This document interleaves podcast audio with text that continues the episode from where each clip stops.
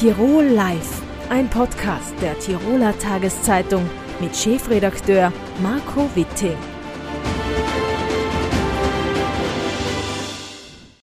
Herzlich willkommen bei einer weiteren Ausgabe von Tirol Live.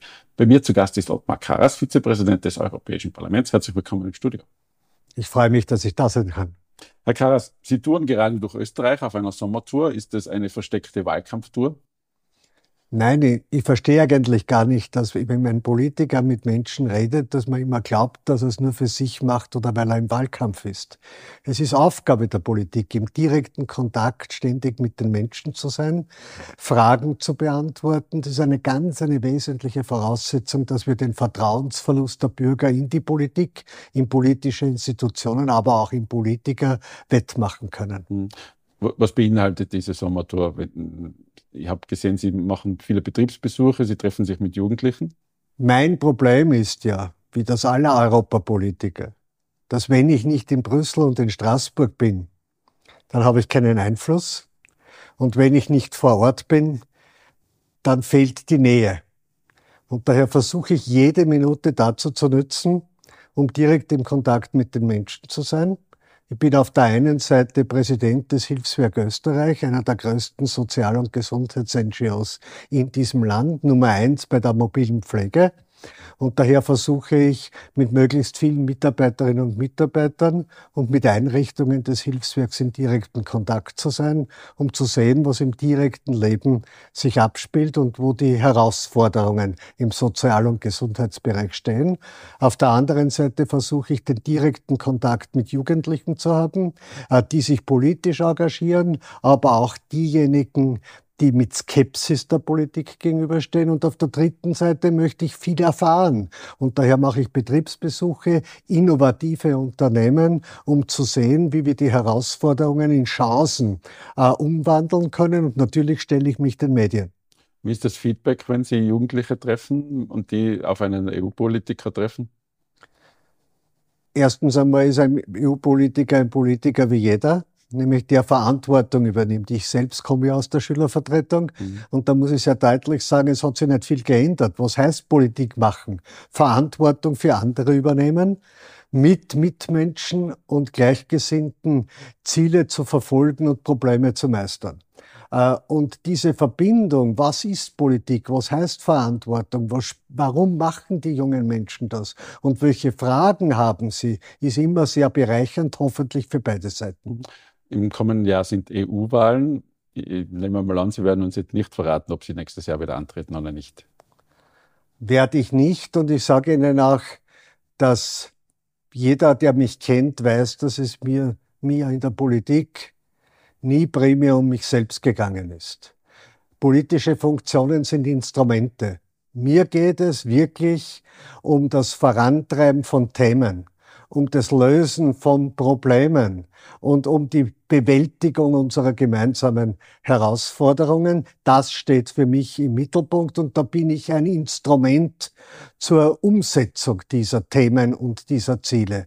Auf der anderen Seite werde ich zeitgerecht, und zwar nach der Sommertour, mir einmal mit mir selbst ins Klare kommen, was ich nächstes Jahr machen will, und ich werde das zeitgerecht bekannt geben. Das heißt, Sie wissen selber noch nicht ich weiß, was ich will und ich weiß, was ich für richtig und für notwendig achte. Aber wie ich das am besten umsetze, diese Fragen hängen ja auch nicht nur von mir selbst ab. Es gibt ja immer wieder das Gerücht einer eigenen Plattform, mit der Sie antreten können. Ist das etwas, wo Sie in Ihren Überlegungen schon einbezogen haben? Ich habe Ihnen gesagt, dass dieser Prozess bei mir nicht wirklich begonnen und auch noch nicht abgeschlossen ist, weil es mir um die Themen geht und Herausforderungen, Sorgen, Ängste, Fragen der Bürgerinnen und Bürger äh, gibt es genug und die bewegen mich und nicht primär Funktionen. Eines dieser Themen, das in Tirol ganz besonders groß ist, ist, ist der Transit. Ähm, warum findet man in Brüssel nicht das Gehör, das man sich vielleicht erwartet von Tiroler Seite? Also es steht ja wohl außer Streit, dass die Verkehrsproblematik generell und die Transitproblematik in dieser Region speziell einer der größten Herausforderungen, unbewältigten Herausforderungen in der gesamten Europäischen Union ist. Steht außer Streit. Äh, da kann sich niemand wirklich ein Fännchen auf den Hut stecken. Aber es zeigt natürlich auch, wie dringend eine gemeinsame europäische Verkehrs- und Transitpolitik notwendig ist äh, und wie sehr wir einen Mangel an europäischer Verkehrsinfrastruktur haben.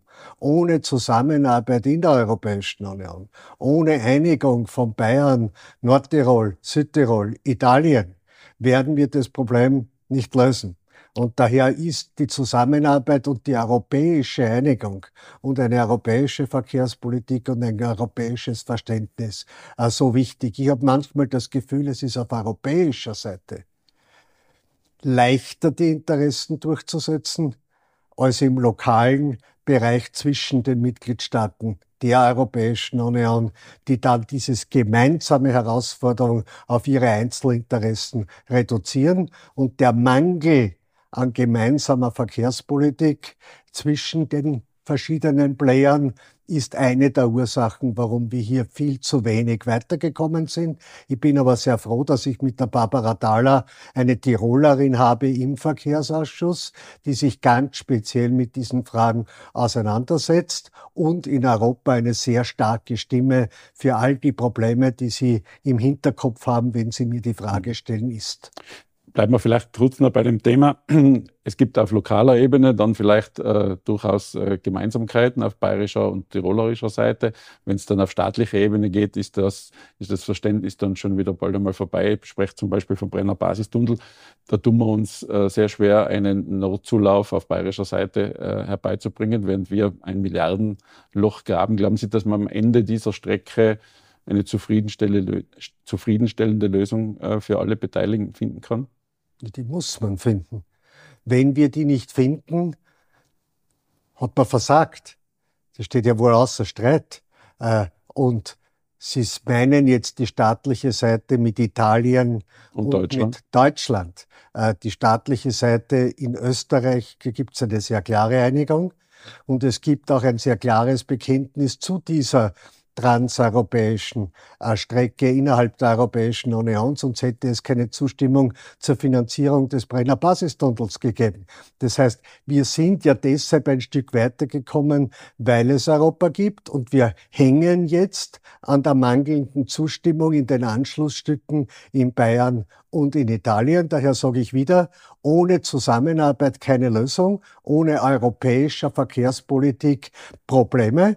Und das zeigt, wie wichtig die europäische Verkehrspolitik und eine europäische Infrastrukturpolitik ist. Oten Sie in Brüssel vielleicht auch Verständnis oder ein, ein steigendes Verständnis für die Anliegen der Tiroler in der Transitfrage? Ja, das haben wir Sonst hätten, hätte es diese Einigung für den Brenner Basistunnel nicht gegeben. Ich möchte nur einen Satz aber dazu sagen.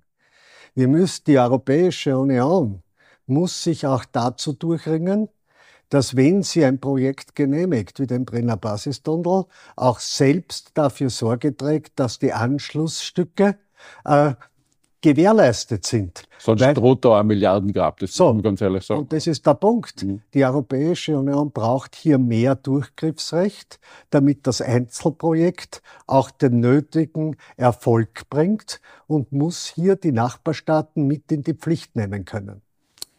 Warum hat die EU in der Bevölkerung oft ein so schlechtes Image? Da gibt es sicherlich hausgemachte Fehler, wie immer. Man muss sich auch immer selbst in den Spiegel schauen. Aber ich möchte sagen, ich glaube, dass die Ursachen dieses, Proble die Ursachen dieses Problems, das wir hier haben, ident sind mit den generellen Ursachen für den Vertrauensverlust der Bürgerinnen und Bürger in die Politik, in politische Institutionen und auch in einzelne Politiker. Und dieser Vertrauensverlust lässt sich überhaupt nur dadurch wieder gut machen. Geht nicht mit einer Richtlinie, geht nicht mit einer Verordnung. Das geht nur durch Verhaltensänderungen. Und für mich ist die wichtigste Frage der ehrliche Umgang. Nicht Schuld zuweisen, sondern zur Mitverantwortung stehen. Äh, nicht nur die Dinge problematisieren, sondern an Lösungen arbeiten. Ich habe da einen einfachen Spruch. Sag, was du tust und tu, was du sagst.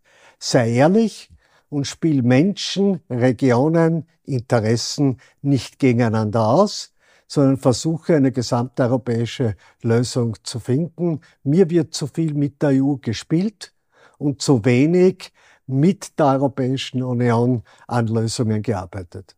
Die innerstaatlichen Interessen hervorzustreichen, da tut sich Österreich meistens ganz äh, besonders hervor, oder? Also da sind wir europäisch durchaus Spitzenfeld, im Spitzenfeld. Ja, aber leider haben wir, glaube ich, eine zunehmende Entwicklung, dass in unserer Zeit, die eigentlich von sehr vielen komplexen Themen, geopolitischen Auseinandersetzungen, schauen wir nur den Klimawandel an, geprägt ist, gibt es Politiker und politische Parteien, die versuchen, eine einfache Antwort auf komplexe Themen zu finden.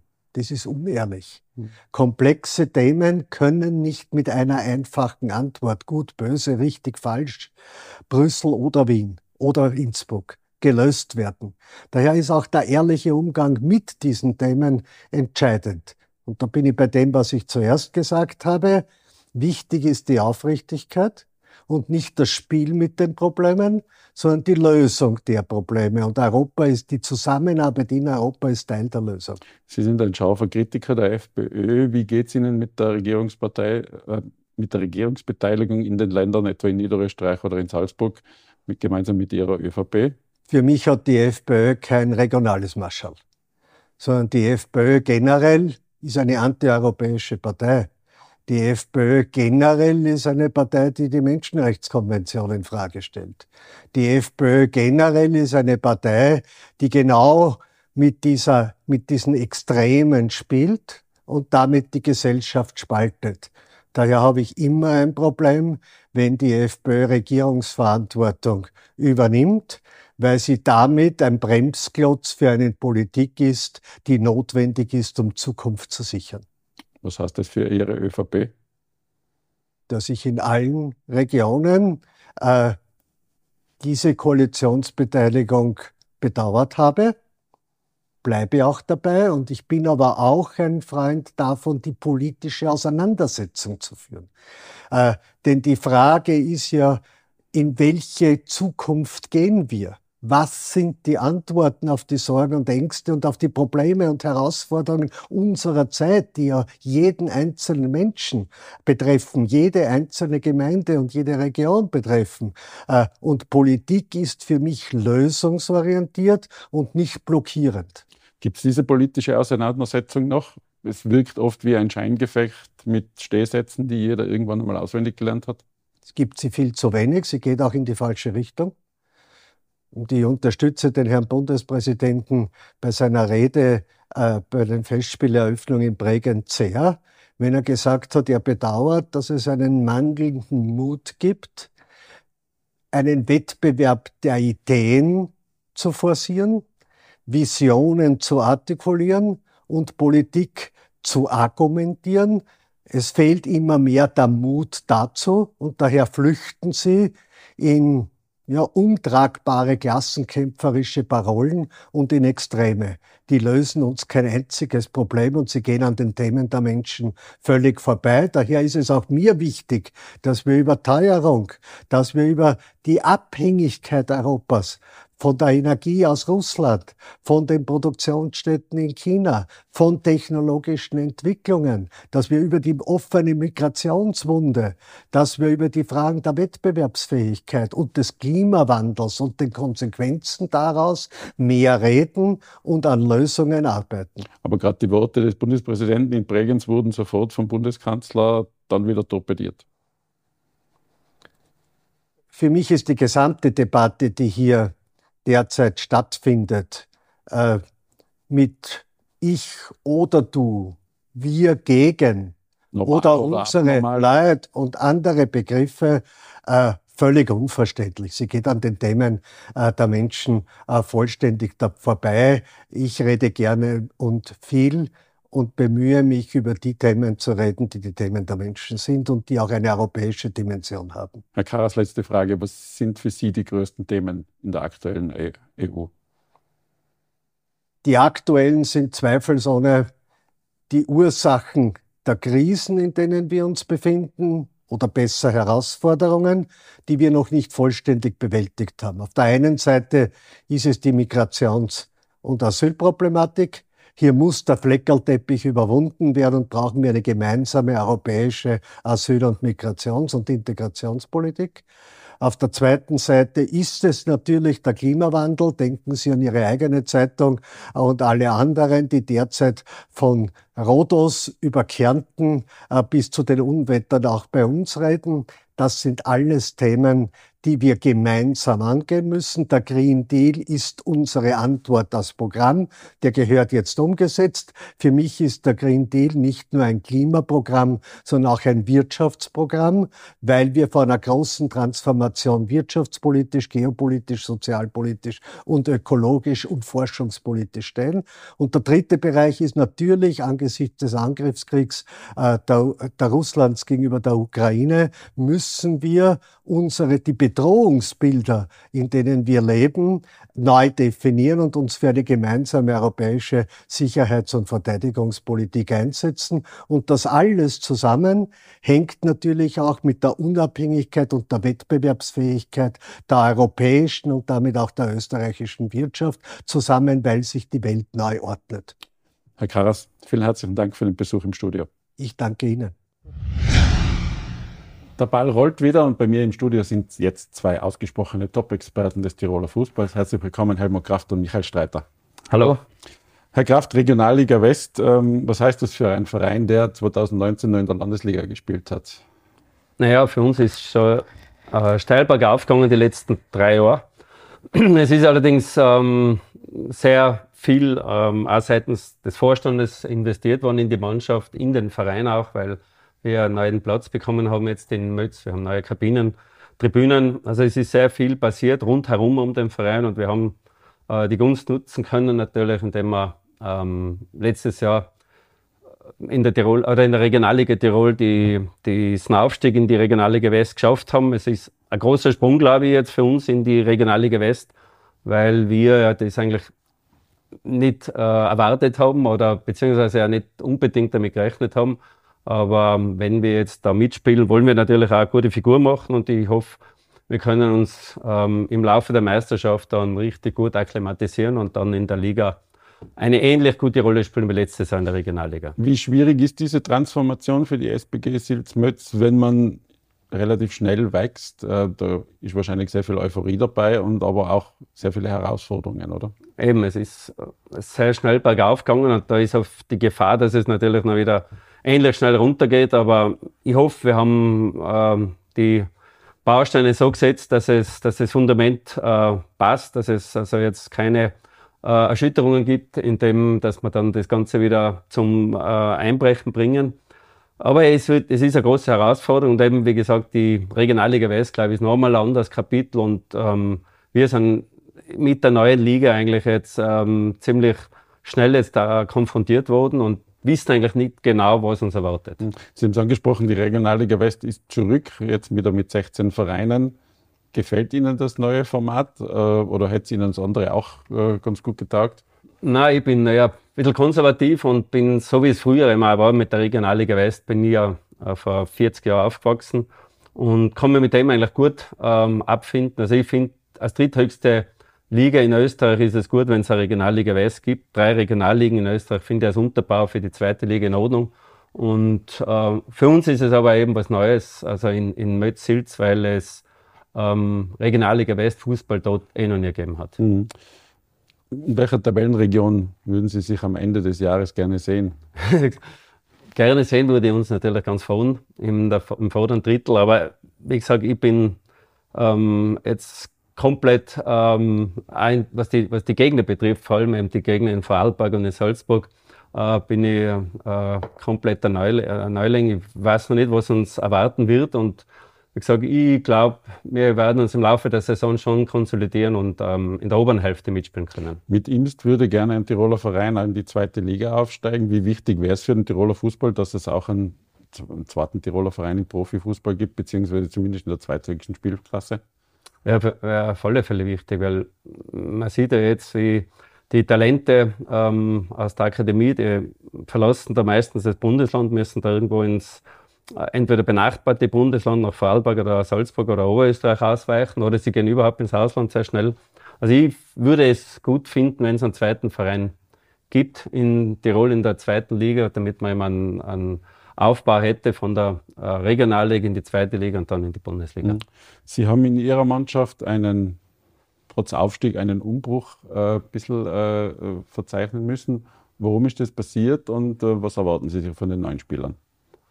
Passi eben, so wie Sie richtig sagen, es ist passiert. Es war eigentlich nicht ähm, von unserer Seite her äh, so abgesehen. Wir wollten das eigentlich von Haus aus nicht, dass wir sieben, acht neue Spieler in die Mannschaft einbinden müssen. Aber es ist passiert, indem ähm, sie, es sich Spiel angeboten haben, beziehungsweise wir zu Spielern gekommen sind, die aus der Region sind, die aus, der, aus dem Umfeld Metz-Silz, also Delfs, ähm, Heiming, Ötztal sind. Und wir wollten da auch eine gewisse Nähe ähm, zur Region mit den Spielern auch wieder herstellen, weil es sehr viele Spieler gegeben hat, die von Innsbruck oder noch weiter im Osten gekommen sind. Ähm, das war das eine. Und das andere ist, wie schnell die ganzen jetzt in der Mannschaft dann ähm, die Leistungen bringen, die wir von ihnen erhoffen oder erwarten. Das wird jetzt eben eine Frage der nächsten Runden sein. Es sind sehr gute Spieler. Ich glaube, wir haben qualitativ wieder einen starken Kader, aber ob das dann wieder so funktioniert, wie es eben im letzten Jahr funktioniert hat, das hängt dann äh, natürlich auch davon ab, ob die Spieler untereinander so gut harmonieren wie das letzte Jahr. Das Spiel gegen den Bundesligisten Austria Lustenau ist 0 zu 8 verloren gegangen. Wie geht man mit so einer Niederlage im Cup um? Naja, ich habe ähm, mit dem überhaupt nicht gerechnet. Ich war da ein bisschen perplex nach dem Spiel, dass die uns so überradeln und überrennen. Also die waren vom Tempo her für uns überhaupt nicht greifbar. Wir waren ähm, auch in der Höhe äh, unterlegen, also die waren um diese acht Tore besser als wir. Was es für uns bedeutet, ist, dass wir jetzt natürlich genau wissen, wo äh, wir für die Meisterschaft jetzt was ändern müssen. Das war eindeutig auch äh, eine Schwäche im Mittelfeld bei uns, wo wir den Gegner nicht aufhalten haben können. Da haben wir uns überhaupt nicht zurechtgefunden mit der Defensivaufgabe und da werden wir einige Umstellungen jetzt vornehmen auf den, auf den Start am Samstag hin. Und umgekehrt wissen wir jetzt aber eben auch, dass diese äh, neue Liga für uns jetzt wirklich eine Herausforderung ist, dass wir jetzt nicht dahin starten am Samstag und erwarten, dass das wieder so wie im letzten Jahr Selbstläufer wird, sondern da müssen wir jetzt einige, einige äh, Energien starten wieder, damit wir da richtig äh, mithalten können. Vielleicht auch eine verpatzte Generalprobe zur richtigen Zeit. Ja, kann man hoffen, dass das, dass das Sprichwort gilt, aber wie gesagt, mir wäre es umgekehrt lieber gewesen. Mir wäre lieber gewesen, wir hätten gut, äh, gute Leistung gebracht, wir hätten gut äh, gegen Lustenau gespielt, damit wir beruhigt in die Saison starten. Jetzt wissen wir, viele Baustellen sind noch bis zum Samstag äh, abzudecken und äh, ich hoffe, wir kriegen das hin. Herr Streiter, der 17. Juni, wenn Sie an den denken, was äh, fällt Ihnen da ein? Ja, riesengroße Freude. Riesengroße Freude. Äh, äh, es ist für alles was passiert, äh, was noch nie da war in der Vereinsgeschichte. Ja. Wir, wir sind aufgestiegen in die neue Regionalliga Tirol.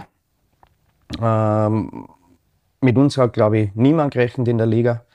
Äh, aber wie sich die Mannschaft präsentiert hat, das war einfach phänomenal und, und ja, ich glaube, dass wir absolut verdient aufgestiegen sind. Wie war der Erfolg im Vorjahr in der TT-Com-Liga eigentlich möglich? Haben Sie da selber schon eine Erklärung gefunden vielleicht? Ah, ja, ja, ich habe schon eine Erklärung gefunden. Ähm, kontinuierliche Arbeit in den letzten fünf Jahren. Also wir haben äh, zu 80 Prozent der Mannschaft immer bei uns gehalten, äh, ist gegangen. Äh, dann sukzessive mit, mit Positionen dazu verstärkt. Und äh, was muss man tun, wenn man, wenn man vielleicht äh, eine Mannschaft ist, die was qualitativ, fußballerisch ein bisschen unter die anderen zum Einordnen war? Das heißt, die Defensive zu verstärken, damit wir, damit wir äh, eine grundsolide Basis haben. Und das haben wir zusammengebracht. Wenn man sich vorstellt, wir haben im, im Frühjahr nur ein Spiel verloren und über die ganze Saison fünf. Und da weiß man, dass wir defensiv enorm gut gestanden sind immer wieder mit Ausschlägen nach vorne, die was extrem gut waren. Also das heißt, äh, schnelles Spiel, schnelle Konterattacken und, und, und. Und das hat uns eigentlich auszeichnet. Extrem defensiv, stark, stabil. Und nach vorne waren wir immer für große, große, Bere äh, große Bereitschaft gehabt nach vorne, um diese Tore auch zu erzielen. Das Meisterschaftsfinale war denkbar knapp. Ähm, Gibt es da irgendwelche Emotionen dazu oder ist das abgehackt? Na, es ist vorbei. Ich meine, wie, wie gesagt, wir, wir hätten es uns natürlich gewünscht. Es war ja extrem spannend. Ich meine, das Spiel in Brutzer Faus äh, hat bis zur 96. gedauert, äh, bis wir endlich gewusst haben, sind wir es, ist der IAC. Ähm, das hat das Pendel hat für den IAC ausgeschlagen, und, aber nur mal, wir können mega stolz sein, was wir da in Vollers erreicht haben. Äh, wie gesagt, mit einer Mannschaft, was glaube ich die jüngste ist in der Liga und auch für die neue Liga die jüngste bleiben wird. Mhm. Sie betonen immer wieder, dass man mit Geld in Vollers nicht herumschmeißt. Ja, ähm, wie so. schwierig ist es, ähm, trotzdem neue Spieler zu bekommen? Wie viele Absagen handelt man sich da ein? Äh, zuerst muss ich mal ein riesen Dankeschön, Dankeschön sagen an, an, die, an die Mannschaft, die was den Meistertitel gemacht hat oder den, den Aufstieg äh, fabriziert haben. Die sind alle geblieben. Da gibt es große, immer wieder Abwerbergedanken von anderen Vereinen, aber sie sind alle geblieben, wollten den Weg mit uns weitergehen. Äh, wie gesagt, ich kann nur im Unterhaus suchen gehen weil, weil ich die anderen Möglichkeiten nicht besitze, um mir Spieler äh, von Omo zu leisten. Äh, und die haben sensationell funktioniert und so ist auch jetzt wieder. Wie gesagt, wir haben von Nachbarsverein, äh, von der WSG äh, Tirol aus der Zweier zwei Spieler geholt. Eine hat weniger gespielt, der andere schon etwas mehr, aber, aber da sind wir wieder dabei, dass, dass die bei uns, glaube ich, sehr, sehr gut in die Mannschaft passen. Dann haben wir einen Spieler aus der gleichen Liga geholt, vom, vom SVI, was dem FC Wacker gehört. Äh, war ebenso kostenlos, genauso wie bei den anderen. Und ja, diese drei, äh, wir haben zwar einen vierten jetzt noch dazu, aber der hat leider nur eine schwere Verletzung aus dem letzten Jahr. Der wird wahrscheinlich im Herbst noch nicht einsatzbereit sein, aber mit diesen drei sind wir, sind wir unheimlich zufrieden und, und damit äh, glaube ich, dass wir für diese Liga äh, die Mannschaft gestellt haben. Im Gegensatz der SPG Silsmütz haben Sie das Gros Ihrer Mannschaft gehalten. Wird das das Erfolgsrezept sein oder soll das das Erfolgsrezept sein? Ja, absolut. Äh, die Mannschaft ist einfach ganz ein verschworener Haufen. Ja. Wir, wenn man jetzt hernimmt, äh, nach der Saison sind sie von 18 Kaderspieler sind 15 nach Mallorca geflogen, um, diese, um diesen Aufstieg zu feiern. Und da sieht man schon, äh, wie, wie die zusammenhält. Also ja. sie machen außerhalb vom Platz sehr, sehr viel und, und es ist im Amateurbereich nichts anderes wie im Profibereich, wenn ich mich erinnere, meine, meine Profizeiten unter, unter FC Swarovski Tirol, äh, was, was da Bruno Betzey und Hansi Müller immer geschaut haben, dass wir außerhalb miteinander viel machen und so. Das, und da hat es auch funktioniert ich glaube, es ist immer ganz, ganz wichtig, dass die Mannschaft ein, ein, ein, ein, richtiges Herz und, und eine Leidenschaft hat, um das alles zu bewältigen. Sie haben es angesprochen, Ihre Mannschaft war in Mallorca. Hat es dann vom Trainer einen Trainingsplan mitgegeben oder äh, hat sie der eher auf die Schinkenstraße bezogen? Ah, ich, ich habe gleich das Kübelgesetz ausgeführt. Also ich habe gesagt, bis zu zehn Kübel ist erlaubt, aber danach nichts mehr. Okay. Nein, nein. die haben schon richtig feiern können und auch sollen, weil sie einfach Riesiges geleistet haben. Mhm. Ähm, kommen wir vielleicht generell zum Unterhausfußball. Frage an Sie beide. Sie waren beide auch schon im Profibereich natürlich tätig, sehr lange. Ähm, Gibt es da den Wunsch, wieder zurückzukehren? Und was macht andererseits die Faszination im Unterhaus aus? Herr Streiter.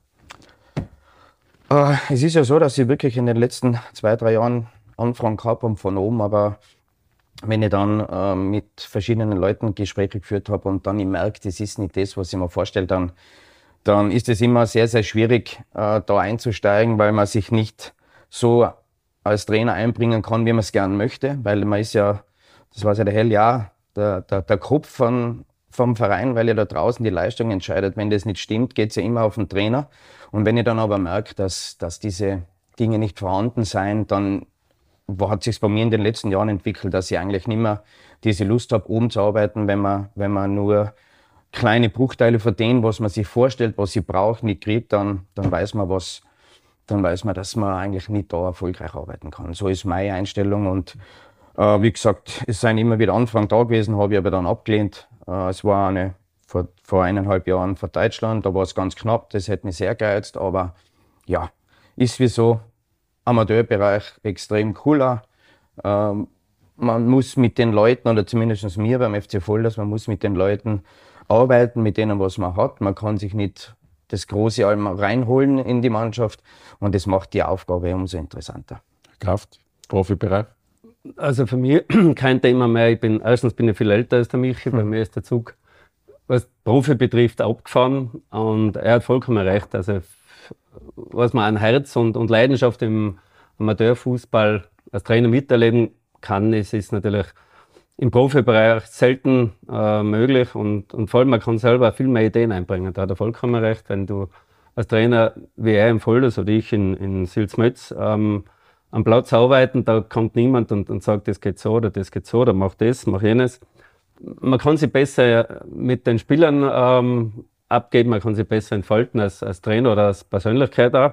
Und ich glaube, das, ähm, das honorieren die Spieler insofern sehr, und, und man erlebt als Trainer, erlebt es dann als Trainer als Belohnung, indem man halt nicht das Geld bekommt, aber man bekommt einfach diesen, diese Unterstützung und, und diese Freude mit, die in der Mannschaft oder bei den Spielern herrscht. Und das ist ähm, sicherlich auch viel wert, eben ein anderer Bereich als Geld, aber es sind halt emotionale Werte und die sind auch sehr wichtig. Gefühlt tut sich der Fußball in Tirol ein wenig schwer, was die Breitenwirkung betrifft. Äh, trotzdem, dass sehr viele Menschen immer auf den Unterhausplätzen äh, sind. Ähm, woran liegt das? Oder täusche ich mich da mit meiner Einschätzung? Ja, äh, woran liegt es? Äh, phasenweise wird es, wird's, glaube ich, in den eigenen, in den eigenen äh, Umgebungen gar nicht so oft wahrgenommen. Äh, erst wenn, wenn, wenn Entscheidungen anstehen, dann sieht man eigentlich, da kommen viele Leute auch, die haben eigentlich die ganze Saison, die ganze Saison tolle Arbeit geliefert. Zum Schluss raus sind es wirklich äh, bei uns auch da gewesen, wobei ich muss auch sagen, für in Vollers zuschauermäßig immer, immer top ist für dieses kleine Dorf. Äh, Fehlt das große Zugpferd im Profibereich vielleicht, trotz der guten Leistungen, die die WSG Tirol immer bringt? Glaube ich schon. Glaube ich schon. Äh, es, ist, es ist ganz, ganz schwierig, äh, diese Dinge äh, immer wieder Spielern zu vermitteln oder, oder immer wieder mitzutragen und sagen, schaut, diese Möglichkeit besteht. Natürlich ist äh, ganz ein großer Faktor gewesen FC Wacker. Ja, der war ja nach wie vor einfach von der, von der Mitgliederzahl und von, von äh, einer Leidenschaft und von einem äh, Verein mit, mit großen, wie soll ich sagen, mit großen. Immer noch eine große Anhängerschaft. Mit, großen, mit großer Bekanntheitsgrad auch über die Länder, über das Land hinaus. Und ja, natürlich ist da ein bisschen was verloren gegangen. Aber jetzt müssen wir schauen, dass wir es vielleicht in den Unterhaus in eine Richtung bringen, dass wir Top-Spieler ausbilden und, und der Tiroler Fußball im Gesamten im, im Profibereich einfach besser aufgestellt ist. Herr Kraft. Naja, es ist halt eben zur Zeit von einer Stapler oder gute Jahre, wo, die, wo Innsbruck Meister geworden ist, da war einfach in ganz Tiroler riesen Euphorie und das hat eben auch natürlich rübergeschwappt auf die Amateurvereine. Jetzt ist das nicht mehr da, jetzt haben wir keinen Vorzeigeklub mehr im Sinne eines österreichischen Meisters, wie es damals halt fast jährlich der Fall war. Und es wird eben in der Amateur, im Amateurbereich sehr gut gearbeitet, aber die, leider kommt mir oft vor, honorieren das die Leute nicht in dem Sinn, dass sie sehen, wie viel Arbeit da im Kleinen geleistet wird. Man sieht natürlich eben jetzt durch diese ähm, Übersättigung im, im, Fernsehen von Champions League-Spielen, WM-Spielen und so weiter, sieht man immer die Top-Mannschaften. Aber wenn ihr voll das mit, mit so vielen jungen Spielern ähm, der Aufstieg geschafft hat oder Sülz Mötz ähm, mit der Mannschaft ähm, in der Regionalliga Tirol vorne dabei ist, wo auch jeder vorher gesagt hat, äh, Gott sei Dank spielen die Sülze mit, weil das sind sichere sechs Punkte.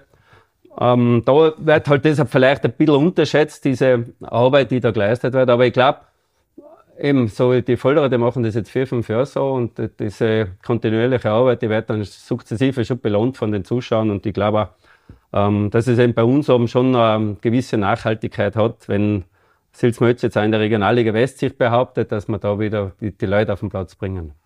Meine Herren, vielen herzlichen Dank für das Gespräch und alles Gute für die Saison in Ihren Ligen. Danke. Danke vielmals. Tirol Live, ein Podcast der Tiroler Tageszeitung. Das Video dazu sehen Sie auf tt.com.